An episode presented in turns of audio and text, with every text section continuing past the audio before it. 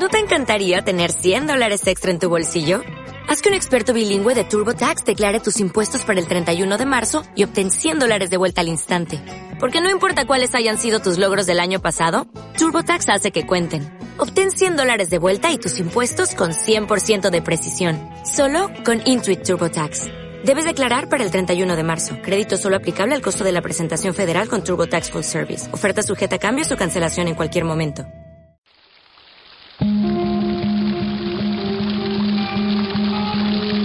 La fuente de la vida.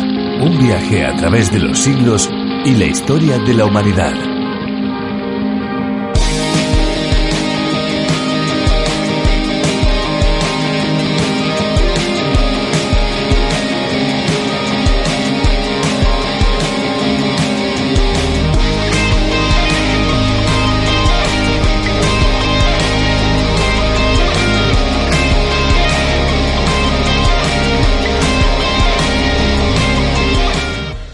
Manera fácil de saber si nuestro hijo está bebiendo suficiente agua es fijarse en el color de la orina. Si se ingiere suficiente, la orina es de color clarito, mientras que si se bebe poco, es de color oscuro y olor intenso. Para asegurarnos de que el niño está bien hidratado, conviene ofrecerle agua con las comidas y estar pendientes durante todo el día y en cada momento, también entre comidas, para estar alertas ante cualquier señal de que tengan sed, ya que los más pequeños que aún no hablan no saben pedirla.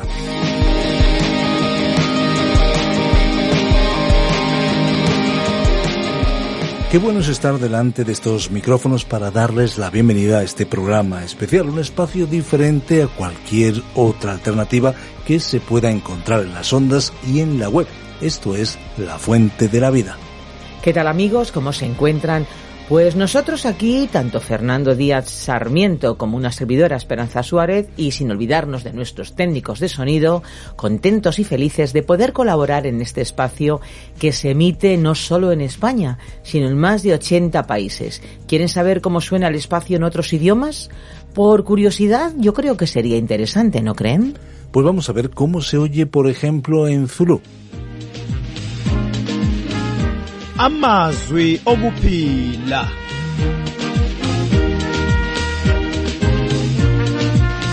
Yebo umbhalo wesihlabelelo uthi uNkulunkulu wathumela izwi lakhe wabaphilisa abantu bakhe ngalo. Lezi ke mtaka baba zifundo zeBhayibheli ozethulelwa ngabakwa Trans World Radio. ¿Se dan cuenta? Es increíble y al mismo tiempo fascinante cómo la palabra de Dios puede llegar a personas en más de 100 idiomas y dialectos diferentes. Y es que la fuente de la vida, a través de la Biblia, es un estudio bíblico en audio que lleva al oyente en un recorrido fascinante por toda la Biblia en un periodo de cinco años. Se puede comenzar este viaje en cualquier etapa. Sí, sí, han oído bien. Cinco años. Cuando terminamos con Apocalipsis, volvemos a comenzar de nuevo con Génesis. El oyente que se queda con nosotros por los cinco años no perderá ninguna parte de la Biblia porque seguimos una ruta fija alternando entre el Antiguo Testamento y el Nuevo Testamento. Así que esperamos amigos que nos acompañen durante todo este tiempo. Efectivamente, esto es a lo que se refiere en las ondas, en la frecuencia modulada, porque en Internet pueden saltar al libro que ustedes desean con un solo clic. La Fuente de la Vida es un espacio que Virgilio Bagnoni, profesor de Biblia, adaptó del contenido original del doctor John Vernon McGee. A través de la Biblia es un programa que ofrece la posibilidad de que nuestros oyentes llenen y respondan a sus inquietudes más profundas con la palabra de Dios y al mismo tiempo puedan satisfacer la sed espiritual que todos como seres humanos tenemos. Una posibilidad que está a su alcance es que si desean tener todos los estudios y reflexiones, pueden solicitar el USB que hemos preparado para aquellos amigos que lo quieran tener. Es una extraordinaria herramienta para poder estudiar la palabra de Dios solo o bien, por ejemplo, con un grupo de amigos. Efectivamente, una herramienta de crecimiento y formación para aquellos que quieran acercarse a la palabra de Dios de manera sistemática. Para acceder a ese USB deben comunicarse al 601 203 265. Muy bien amigos, pues vamos a escuchar la canción que hoy hemos seleccionado para cada uno de ustedes. Disfrútenla.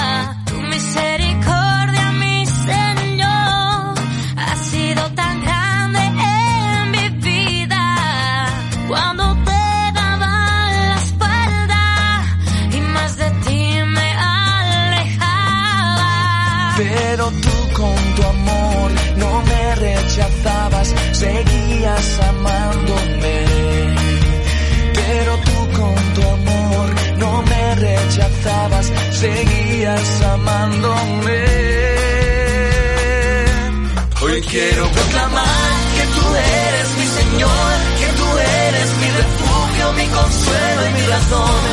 Hoy quiero proclamar al mundo entero que hay un Dios que puede darles el perdón. Hoy quiero proclamar que tú eres mi Señor, que tú eres mi refugio, mi consuelo y mi razón. Hoy quiero proclamar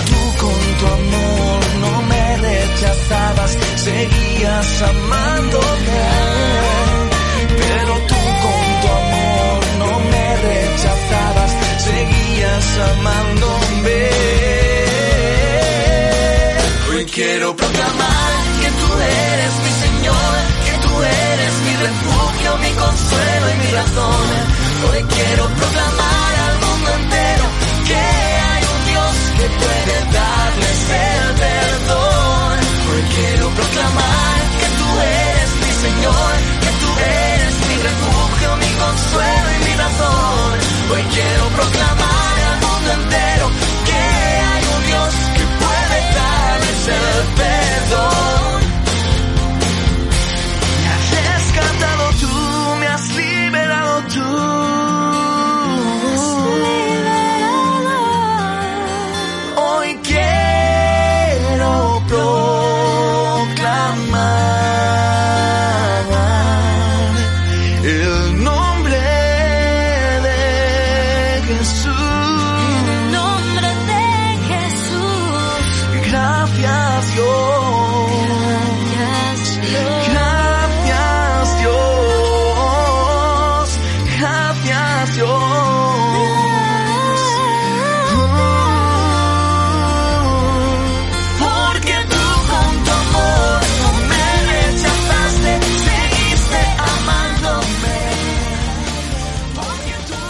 Existen muchas expresiones populares para cuando pasamos un mal día. Una de las más corrientes es aquella que dice me he levantado con el pie izquierdo. No es que a los zurdos les pasen cosas peores que a los demás, pero significa que desde el principio del día parece que todo nos sale mal. Hay muchos motivos por los que las cosas no funcionan y uno de ellos puede ser que otras personas nos estén haciendo la vida imposible. Dejando a un lado las supersticiones aparte, hay muchos motivos reales por los cuales las cosas no funcionan y uno de estos puede ser que otras personas nos estén haciendo la vida imposible. Por ejemplo, Precisamente en esa condición se encontraba David en diferentes momentos de su vida y como era un gran compositor, pues él lo expresó a través de la música. Es lo que encontramos en diferentes capítulos de los Salmos, como lo que vamos a descubrir hoy precisamente. Así que si les parece vamos a abrir la Biblia en los Salmos. Concretamente nos vamos a ir al número 13, al 14 y al 15. Allí vamos a encontrarnos con el clamor de David buscando esa única esperanza que es Dios, esa única esperanza en medio de las dificultades. escuchemos ya a Virgilio Bagnoni, les adelantamos eh, nuestra vía de comunicación más inmediata, 601 20 32 65. 601 20 32 65 con el prefijo 34. Vamos allá. La fuente de la vida. Hoy estudiaremos los Salmos 13, 14 y 15.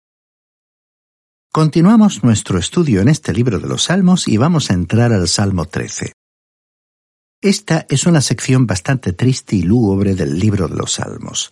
Como dijimos, los Salmos 9 al 15 se refieren a los futuros días difíciles de la gran tribulación y a las personas que vivirán en esa época, el anticristo y el remanente judío fiel a Dios. Será un tiempo de mucha prueba. David escribió este salmo de su propia y difícil experiencia, pero este salmo tiene una interpretación contemporánea. También tiene una interpretación profética o cronológica que se dirige hacia el mismo final de los tiempos después que la Iglesia sea removida de esta tierra. Al escribir este salmo, David estaba siendo perseguido probablemente por el rey Saúl y escondido en la cueva de Adulam mientras los filisteos se habían reunido para tratar de encontrarlo. Perseguido día tras día se encontraba en una situación desesperada y en medio del cansancio del cuerpo y el resentimiento clamó a Dios tal como vemos en el versículo 1 que dice, ¿Hasta cuándo, Señor? ¿Me olvidarás para siempre? ¿Hasta cuándo esconderás tu rostro de mí? David habló aquí en un tono extremadamente pesimista. Pensó que Dios le había abandonado y que se había quedado solo. Lo que expresó en estas palabras fue, como lo describió el profesor Delich, un suspiro largo y profundo que sale finalmente de un pecho aliviado por medio de una oración ya mucho más tierna y calmada. Veamos pues lo que dice el versículo 2 de este Salmo 13. ¿Hasta cuándo tendré conflictos en mi alma, con angustias en mi corazón cada día? ¿Hasta cuándo será enaltecido mi enemigo sobre mí? O sea que David estaba preguntando, ¿hasta cuándo va a durar esta situación? En esta ocasión vemos a David como un hombre muy cansado. Entonces se volvió a Dios en oración. Este fue su recurso, su medio para pedir ayuda. En el versículo 3 leemos, Mira, respóndeme, Señor, Dios mío, alumbra mis ojos para que no duerma el sueño de la muerte. David se encontraba en grave peligro cuando escribió estas palabras. Tenía miedo de dormirse por temor a que su enemigo le matase al encontrarle dormido. Sin embargo, necesitaba muchísimo descansar. Así que le pidió al Señor que lo protegiera y le permitiera descansar. Y en el versículo 4 dijo, Para que no diga mi enemigo, lo vencí. Mis enemigos se alegrarán si yo resbalo. El enemigo se alegraría si pudiera llegar hasta él y vencerle, y la alegría del enemigo no se expresaría solo contra David, sino también contra Dios. Así que oró para que el enemigo no llegase a tener dominio sobre él. Después de haber dejado escapar ese gran suspiro de aflicción, continuó orando y finalmente se calmó y apoyó nuevamente en una maravillosa fe y confianza en Dios. Es un salmo muy hermoso. Escuchemos lo que dice aquí el versículo 5. Mas yo en tu misericordia he confiado, mi corazón se alegrará en tu salvación. David no se consideraba lo suficientemente inteligente como para librarse de este aprieto por sus propios medios. Él tomó las precauciones necesarias, por supuesto, pero él sabía que sólo Dios lo podría librar, porque Dios era su salvación. Y en el versículo 6 dijo, Cantaré al Señor porque me ha hecho bien. Estimado oyente, en el día de hoy, donde quiera que esté y quien quiera que usted sea, puede elevar alabanzas a Dios.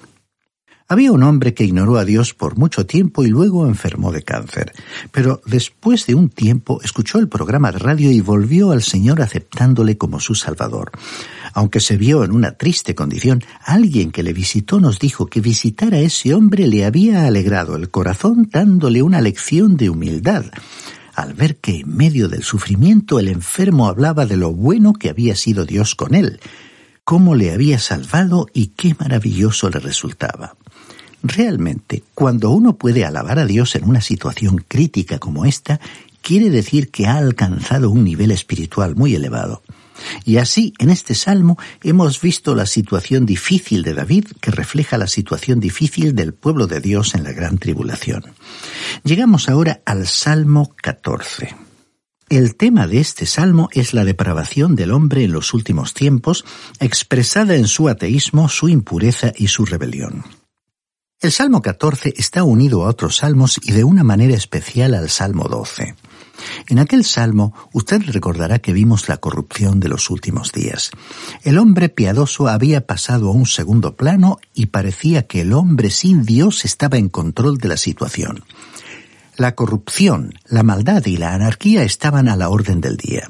Y usted puede pensar que es una imagen del presente, pero en los últimos tiempos será mucho peor. Y esperemos que usted no viva esa situación, porque los que pertenecen a Dios, es decir, aquellos que pertenecen al cuerpo de los creyentes, que es la Iglesia de Dios, no pasarán por esa gran tribulación. En el libro de Apocalipsis capítulo 3 versículo 10, el Señor dijo a la Iglesia, por cuanto has guardado la palabra de mi paciencia, yo también te guardaré de la hora de la prueba que ha de venir sobre el mundo entero para poner a prueba a los que habitan sobre la tierra. La Iglesia, es decir, los verdaderos creyentes, se irán antes de esos días. Y este salmo ciertamente nos muestra la corrupción y la maldad de los últimos días, de los últimos tiempos. Observemos la maravillosa disposición que de este salmo hizo el obispo Horn.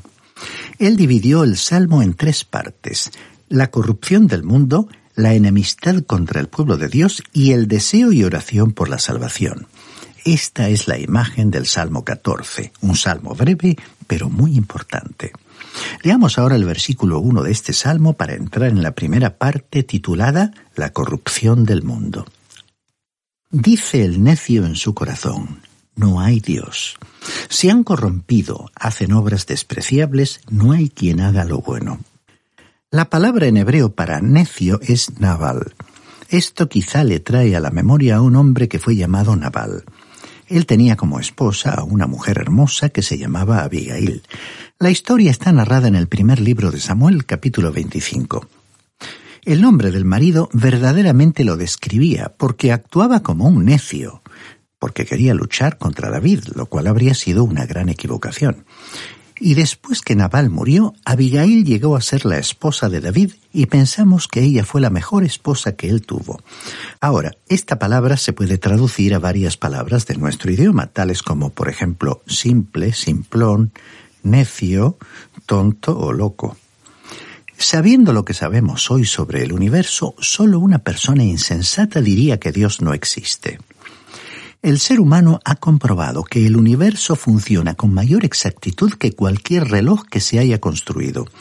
Y no hay ningún reloj funcionando en el mundo del cual pueda decirse que simplemente surgió o comenzó a existir porque un relojero tiene que haberlo fabricado. Y ese universo que está sincronizado mejor que un reloj nos dice que hay un creador que lo ha diseñado. Aquí en este salmo el necio aparece en escena y dice que no hay Dios. Ya hemos tenido un anticipo en el Salmo 10, versículo 4, donde decía que no hay Dios en ninguno de sus pensamientos. Ese personaje del Salmo 10 exhibía lo más profundo de la depravación humana.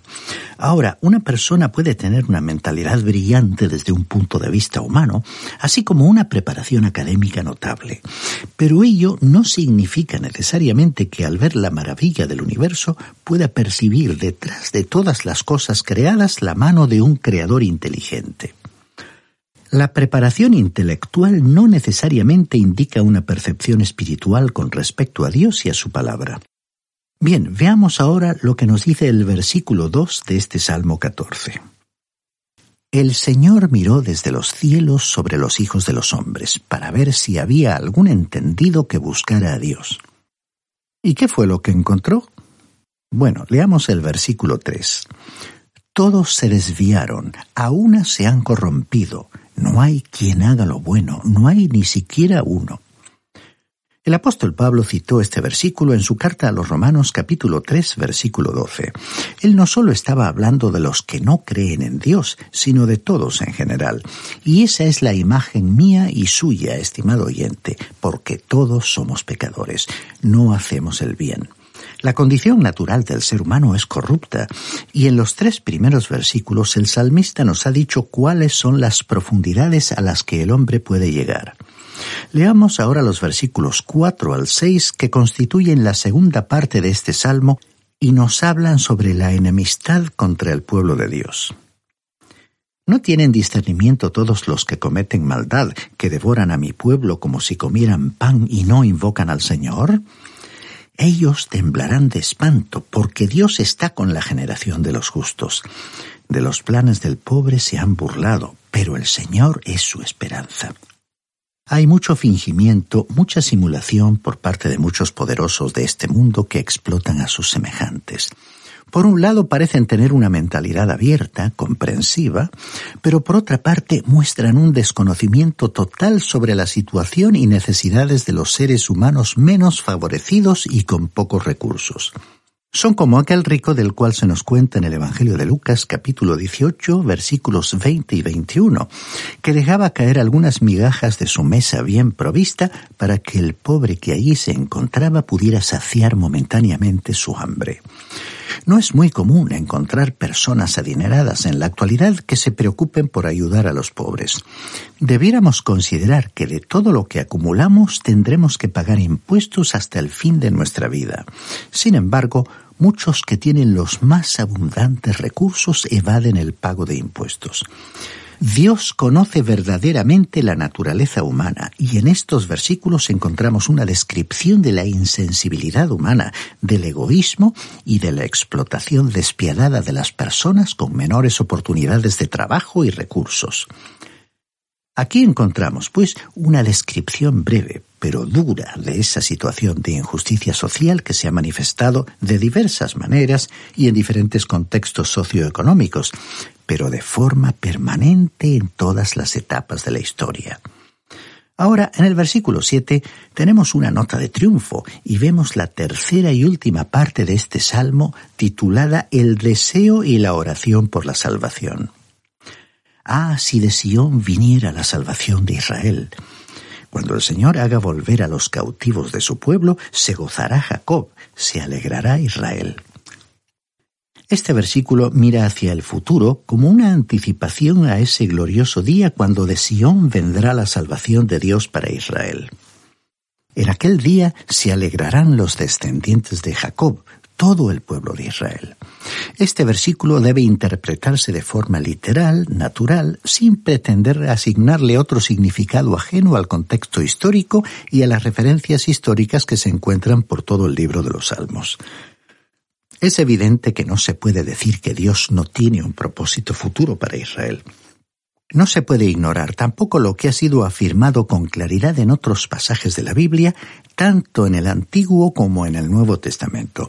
No se puede ignorar que el clamor gozoso del corazón del salmista expresaba la esperanza en un futuro en el cual Dios establecería un reino sobre la tierra. Llegamos ahora al Salmo 15. Este salmo nos da la descripción de aquellos que van a estar en la presencia del Señor. Y este es otro salmo bastante breve que concluye la sección de salmos que comenzó con el Salmo 9. Si usted repasa esos salmos, comprobará que al avanzar en la lectura de los mismos existe un indudable desarrollo. Los salmos 9 y 10 describían al hombre inspirado e impulsado por Satanás, que se caracterizará por el orgullo, la jactancia y la autosuficiencia. El Salmo 11 trataba el tema de las pruebas por las que tendrán que pasar los justos.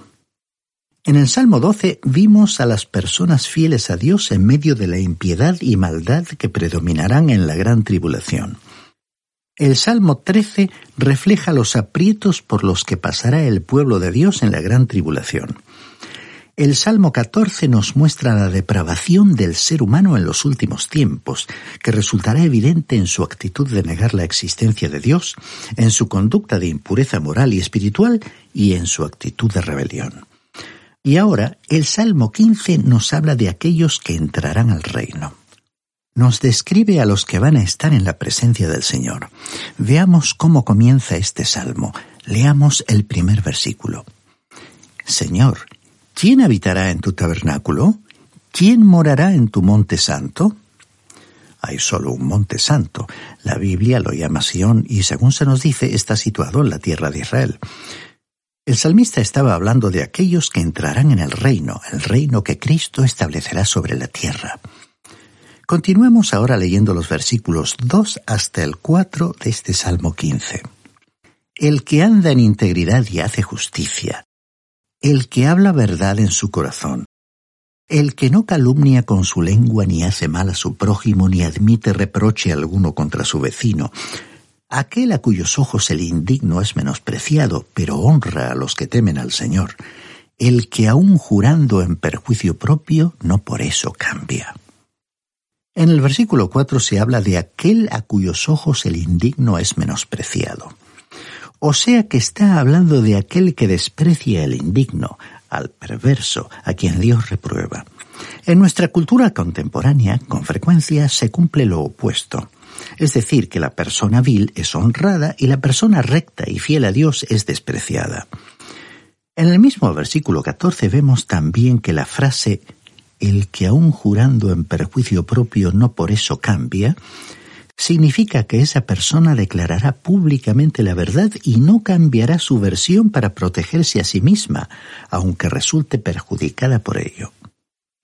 Leamos ahora el último versículo de este Salmo 15, el versículo 5. Quien su dinero no dio a usura ni contra el inocente admitió soborno. El que hace estas cosas no resbalará jamás. En realidad lo que David estaba diciendo aquí era exactamente lo que dijo el apóstol Santiago en su carta capítulo 2 versículo 18. Muéstrame tu fe sin tus obras y yo te mostraré mi fe por mis obras. Juan Calvino lo expresó de esta manera. La fe sola salva, pero la fe que salva no está sola. La gran pregunta formulada al principio del Salmo era, ¿quién va a estar en la presencia de Dios? Y la respuesta es, aquellos que han tenido una fe en Dios que ha producido una vida de justicia. Hay cristianos que hablan mucho sobre la venida del Señor. Sin embargo, no apreciamos muchos cambios en las vidas de las personas que dicen estar esperando al Señor. Estimado oyente, si usted realmente ha aceptado al Señor Jesucristo como su Salvador y cree que Jesús va a venir pronto, o incluso si usted cree que estará algún día ante la presencia del Señor para dar cuenta de su vida, tendrá que asegurarse de vivir su vida de tal manera que ésta tenga valor para Dios. Esta será la verdadera prueba que demostrará si usted le ama y espera el regreso del Señor Jesucristo.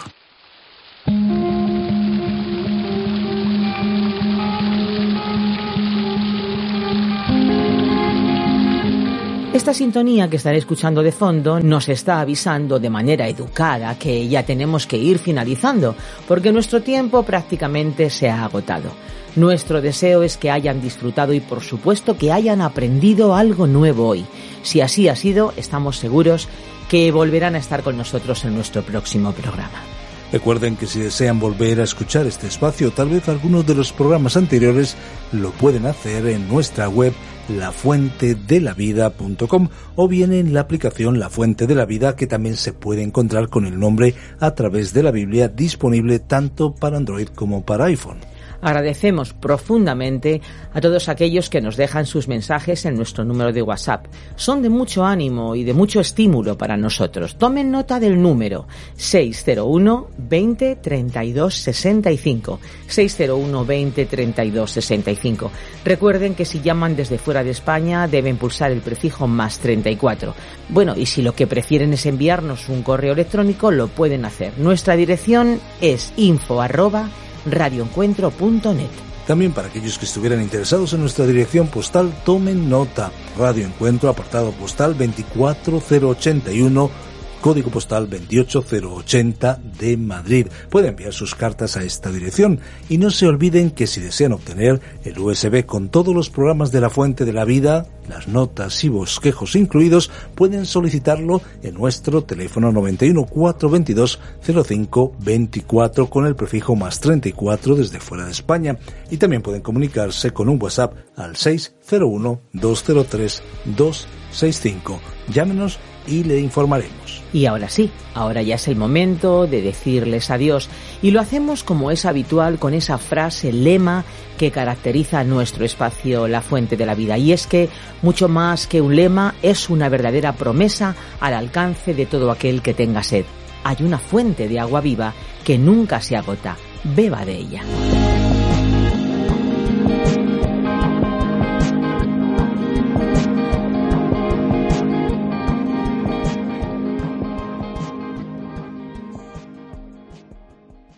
Este ha sido un programa de Radio Transmundial producido por Radio Encuentro, Radio Cadena de Vida.